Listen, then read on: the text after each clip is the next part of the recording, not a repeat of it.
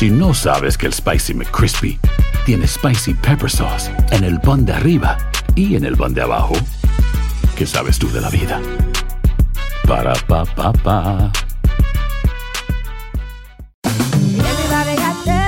En JCPenney tenemos infinidad de regalos para el Día de las Madres hasta el domingo. Ahorra hasta 40% en todo Liz Claiborne y vístela de pieza a cabeza con la última moda. Además, aprovecha las ofertas Yes Please, con diamantes y piedras preciosas a 25 dólares para miembros de JCPenney Rewards. ¿Aún no eres miembro? Inscríbete. Es fácil y gratis. Y regálale a mamá todo lo que se merece. JCPenney. Vale la pena. Ofertas válidas hasta el 12 de mayo en selección de estilos. Aplican otras exclusiones. Joyería se excluye de los cupones. Detalles en la tienda jcp.com. Cassandra Sánchez Navarro junto a Catherine Siachoque y Verónica Bravo en la nueva serie de comedia original de VIX, Consuelo, disponible en la app de VIX ya. Hola, soy Borja Voces y te doy la bienvenida al podcast de Edición Digital. Con muchísimo gusto, Carolina Sarasa en este ya. A continuación escucharás las noticias más importantes del día.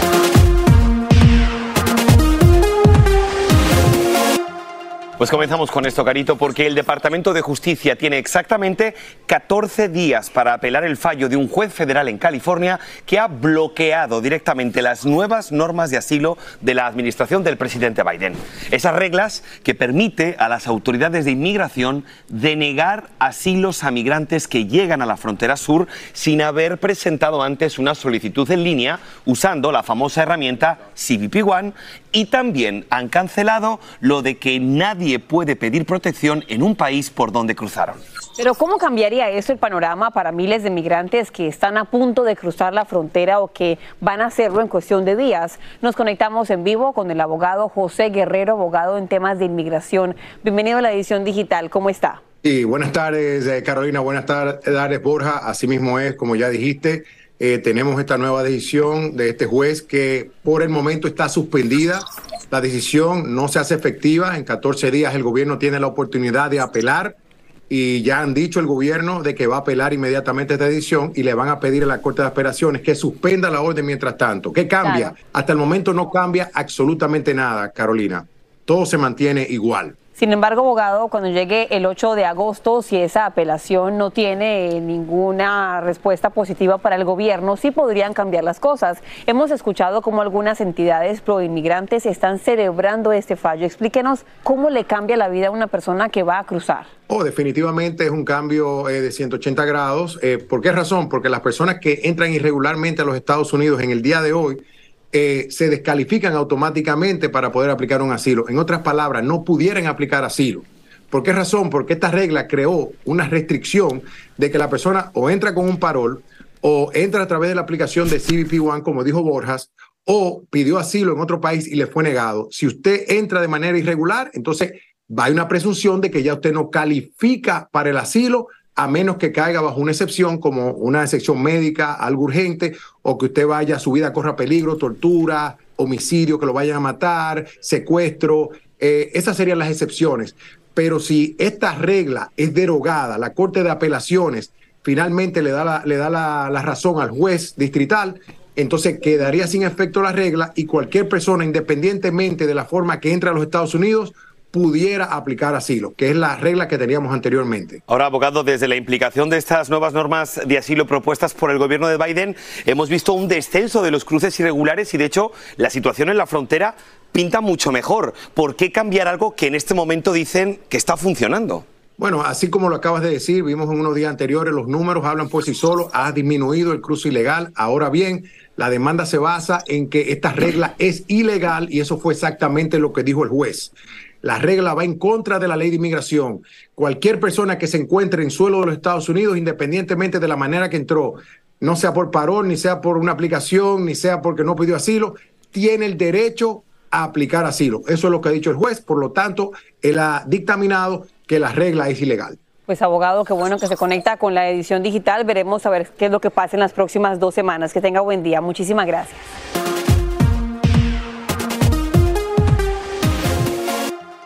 Y miren, esta noticia nos cae como un vaso de agua fría. Una vez más, la Reserva Federal ha realizado un nuevo aumento en las tasas de interés. Esto es lo que debes saber. La subió un cuarto de punto porcentual. Este es el nivel más alto en más de 20 años. La situación obviamente es preocupante para el bolsillo de millones de personas porque, por ejemplo, si quieres comprar un auto nuevo, los intereses están en su nivel más alto de los últimos 15 años.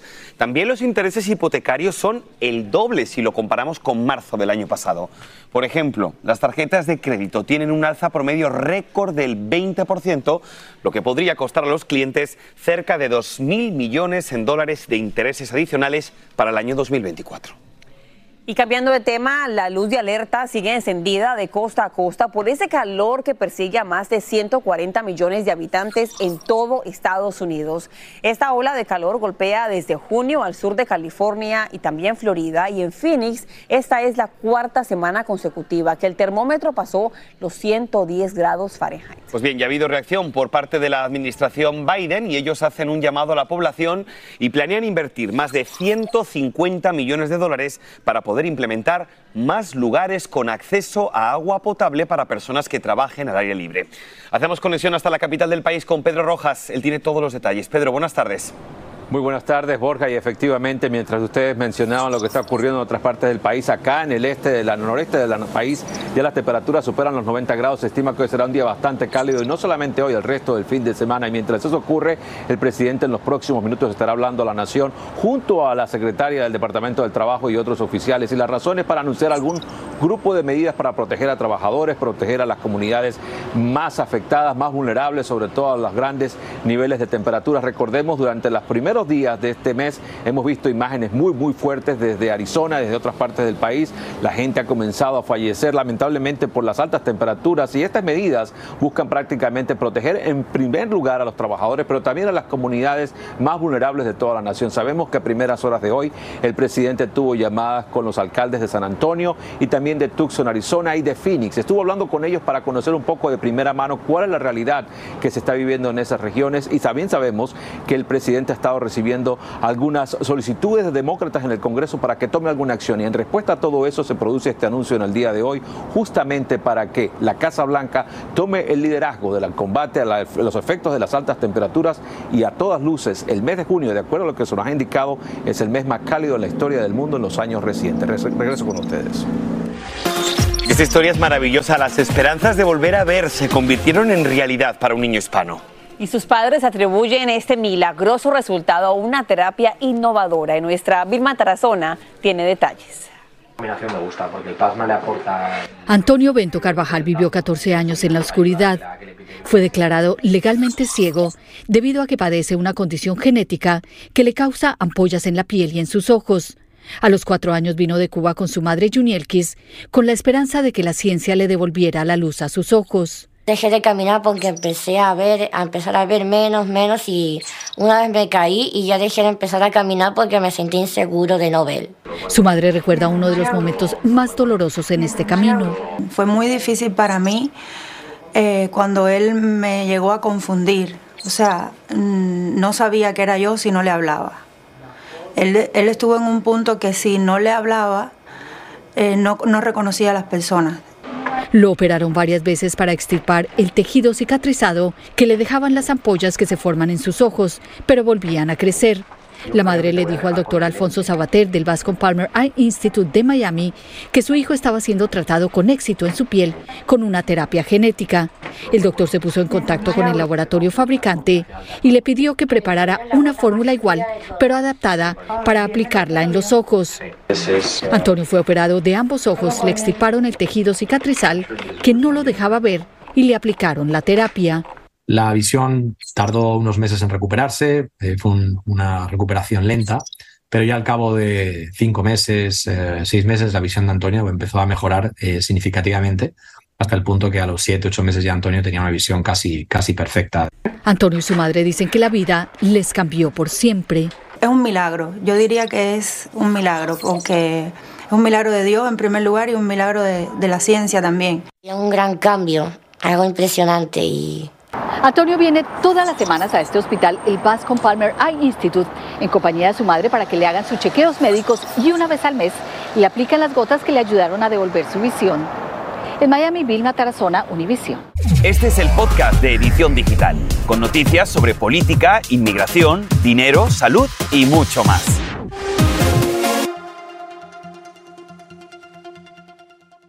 Cassandra Sánchez Navarro junto a Catherine Siachoque y Verónica Bravo en la nueva serie de comedia original de VIX, Consuelo, disponible en la app de VIX ya.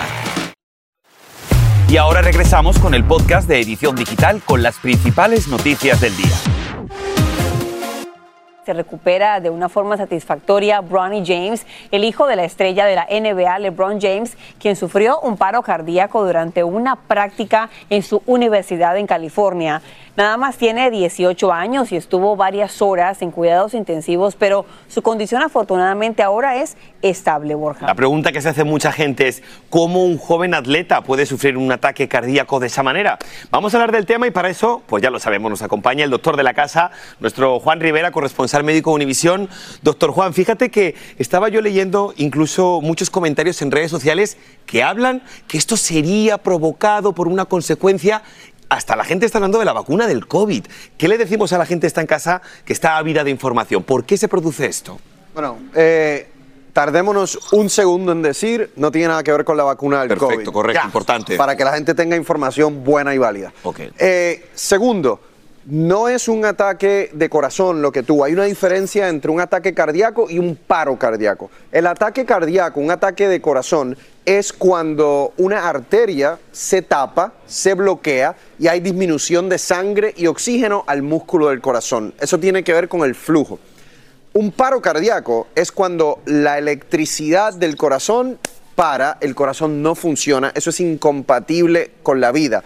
Un paro cardíaco puede ocurrir por una arritmia, o sea, un desorden del ritmo del corazón, pero tú puedes tener un infarto de corazón muy grande que cause un paro cardíaco. El paro cardíaco es esa consecuencia final. En el caso de él, sabemos que salió de sala de intensivo, de cuidados de intensivo, lo cual es muy buena noticia. Eso sugiere que probablemente fue algo eléctrico. No sabemos todavía si tuvieron que darle un choque eléctrico. Se supone que si fue un paro cardíaco, sí, porque esa es la manera en, cómo tú revives a una persona. Eh, obviamente tenemos que saber más información. Todo depende si la causa de esto fue externa o interna. Eso va a determinar el futuro de Bronny en términos de el deporte en el futuro. Claro. Si es una causa interna, un problema genético, un problema estructural del corazón, no creo que vaya a poder volver a jugar baloncesto. Necesita probablemente un defibrilador en ese caso. Y doctor, déjeme le una pregunta, porque a esta hora hay tantos padres de familia, y me incluyo con hijos en campamentos de verano, básquetbol, fútbol americano, que dicen, quiero saber qué puedo hacer como papá para evitar que mi hijo le vaya a dar algún problema del corazón. ¿Hay algún examen que uno puede llegar al pediatra y pedirlo o sonaría muy exagerado decirle que le haga a un niño de 8 o 10 años un examen? Lo primero que hay que entender es que esto es raro, esto no es algo que ocurre de, manera frecuente, pero puede ocurrir. En atletas de alto rendimiento, por ejemplo, yo tengo mi hijo que ya tiene 18 años, juega eh, fútbol, soccer, de manera competitiva en la universidad antes de eso, yo sí le hice un electrocardiograma, le hice ultrasonido de corazón para asegurarme que no tiene algo que uno pueda detectar que lo ponga en peligro. En Estados Unidos hay diferentes programas para atletas, de hecho hasta escuela superior, en donde le, hacen estos estudios para determinar si puede haber un problema o no. Nos tenemos que ir ya. Teníamos una pregunta pendiente sobre el Ozempic, porque parece ser que está provocando algún tipo de efecto secundario bastante negativo. Hablan incluso de parálisis gastrointestinal. ¿Qué le podemos decir a la gente que está utilizando este medicamento?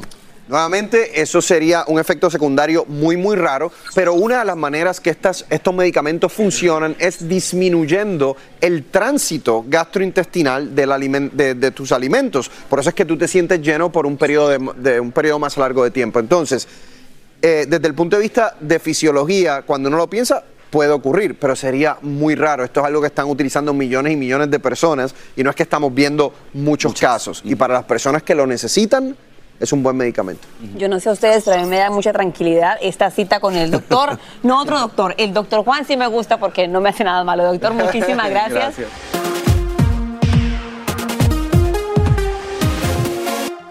Mire, vamos a cambiar de tema. Gabriel Infante, trabajador hispano de la construcción en San Antonio, Texas, murió, según la autopsia revelada, por un golpe excesivo de calor durante un día de trabajo en Texas.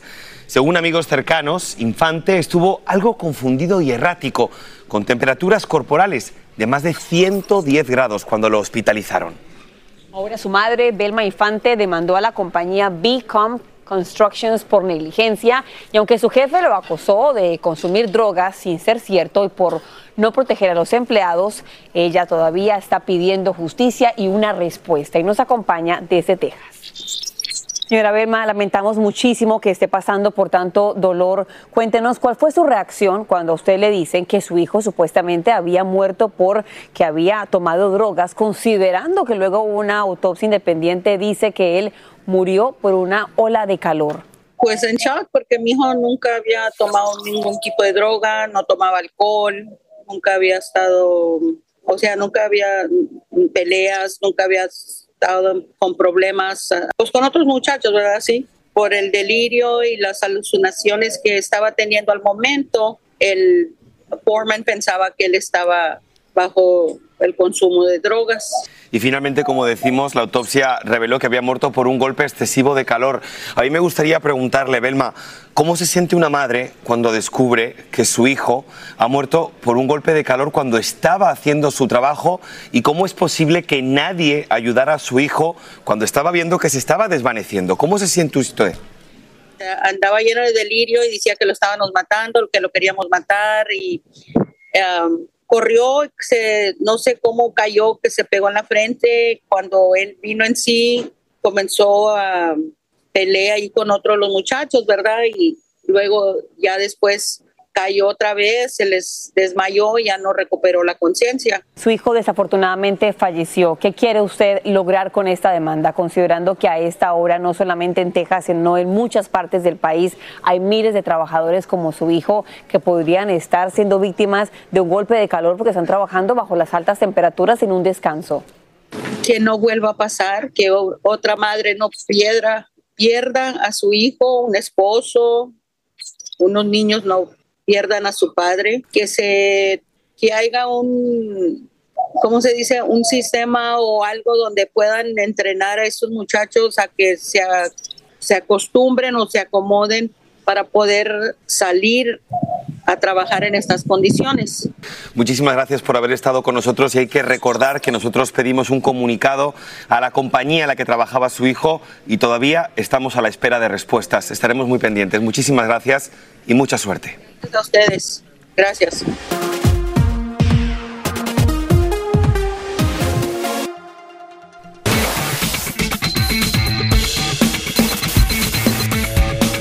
Y esto va para miles de familias que a esta hora están pensando o planeando vacaciones con destino a Europa este próximo año 2024. Aquí lo que debes saber, todo el proceso será en línea y las notificaciones se van a recibir por correo electrónico. El formulario para tramitar la visa estará disponible en el sistema electrónico de autorización de viajes de la Unión Europea. También habrá una aplicación móvil. Este proceso costará aproximadamente 7 euros, lo que equivale a unos 8 dólares, y esta autorización está válida por tres años o hasta que caduque el pasaporte. Aunque el proceso promete ser rápido, no te confíes, en ciertos casos podría tardar incluso dos semanas. Esta medida busca reforzar y controlar la seguridad de las fronteras europeas y rastrear digitalmente a los viajeros. Pero bueno, cambiando de tema, esta historia nos encanta y es que entre lágrimas de tristeza y alegría, unas hermanas en Connecticut son hispanas vuelven a sentir la cercanía de su papá que perdió la vida. Y escuchen los detalles, son muy emocionantes. Las jóvenes pudieron escuchar el latido del corazón de su papá después de cuatro años de su muerte. Y es que hace un año y medio el Departamento de Servicio de Donaciones las contactó por si querían conocer a la persona que recibió el corazón de su papá, quien tenía el deseo de donar su órgano y darle una esperanza de vida a otras personas. ¿Y qué crees? Ellas dijeron que sí. Y justamente nos conectamos en vivo con Kisandra y con Kiana. Chicas, bienvenidas a la edición digital. Qué momento tan especial. ¿Ustedes qué sintieron cuando se dan cuenta que está latiendo en otra persona el corazón de su papá? No, no hay palabra para explicar cómo nos sentíamos. Um, fue algo Tan especial. It was good, yeah. Tan especial. De verdad que que un momento grato, un, un momento único, ¿verdad? Sí. Um, y se sintió como como en casa. Yo digo que cuando yo estaba abrazando a, a el donante Peter, ¿verdad? Um, yo sentí como el recipiente. sí, el recipiente. Yo sentía como que estaba abrazando a mi papá. So, Se sentía muy, muy bien, muy bueno. Y él nos dio un abrazo muy fuerte. que nos Wow, qué bonita como- sensación, chicas. Muchísimas gracias por compartirla con nosotros. A mí me gustaría preguntarles, ¿por qué ustedes sintieron la necesidad de buscar precisamente a esa persona que estaba recibiendo el corazón de su papá? Yo, yo personalmente lo hice porque yo soy la hermana mayor y sentía que era algo pa- para darle a mi hermano y a mi hermana también, para poder escuchar el corazón de mi papá, que fue una persona bien especial para nosotras.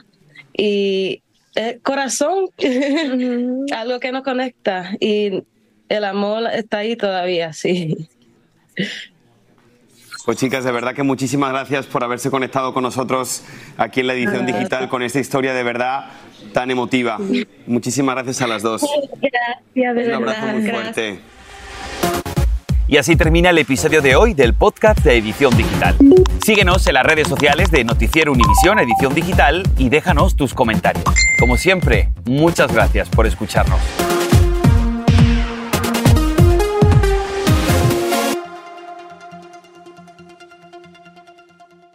Cassandra Sánchez Navarro junto a Catherine Siachoque y Verónica Bravo en la nueva serie de comedia original de VIX, Consuelo, disponible en la app de VIX ya.